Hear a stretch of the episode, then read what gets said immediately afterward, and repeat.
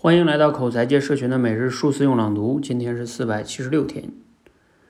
故事啊，一旦被讲出，过去的事情就会烫平在生命的衣服之上，不会再像空中的幽灵一样袭击着你。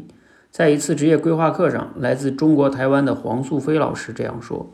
这是消除恐惧的最后一招，也是最有效的一招，就是找到你的恐惧底线，然后去面对它。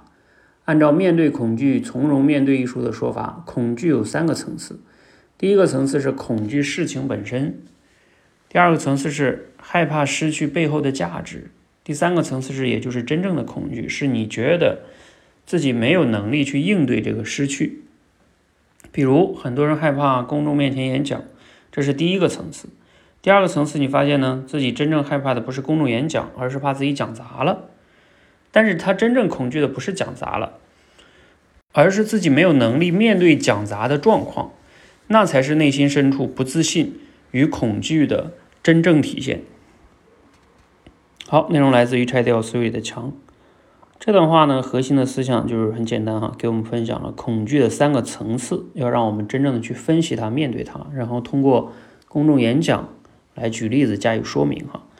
那因为我们社群呢，就是帮大家去提升演讲口才。这段话呢，来自这本书，我以前在我们的心理素质这个课程里边也引用过。它这三个层次哈，呃，也确实像他分析的，嗯，我们有时候真正恐惧的就是，不是说讲害怕，而是怕讲砸，讲砸了之后呢，讲砸之后丢人啊啊，然后影响自己在老板心中的这个地位啊，或者说让别人觉得，嗯，你很差呀，对吧？丢人，反正这些嘛，你恐惧的是这些东西，嗯嗯，说白了还是太在乎别人的评价嘛。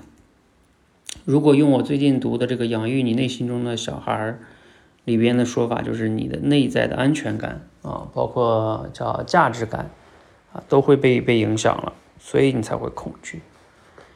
嗯，这个就是你能对于公众演讲这个事儿有个更深刻的认识，你更容易能去面对它，战胜它哈。好，那欢迎呢大家和我们一起来读这本书啊，然后也不断的要通过行动、通过分析、通过认知。去改变，能让我们不再恐惧，尤其是公众演讲这件事儿哈。来我们社群练吧，挺好解决的。你大概练个两个月，基本上就有很大的突破了。好，那欢迎呢，我们一起每日数字用朗读，持续的升级认知，练就好口才。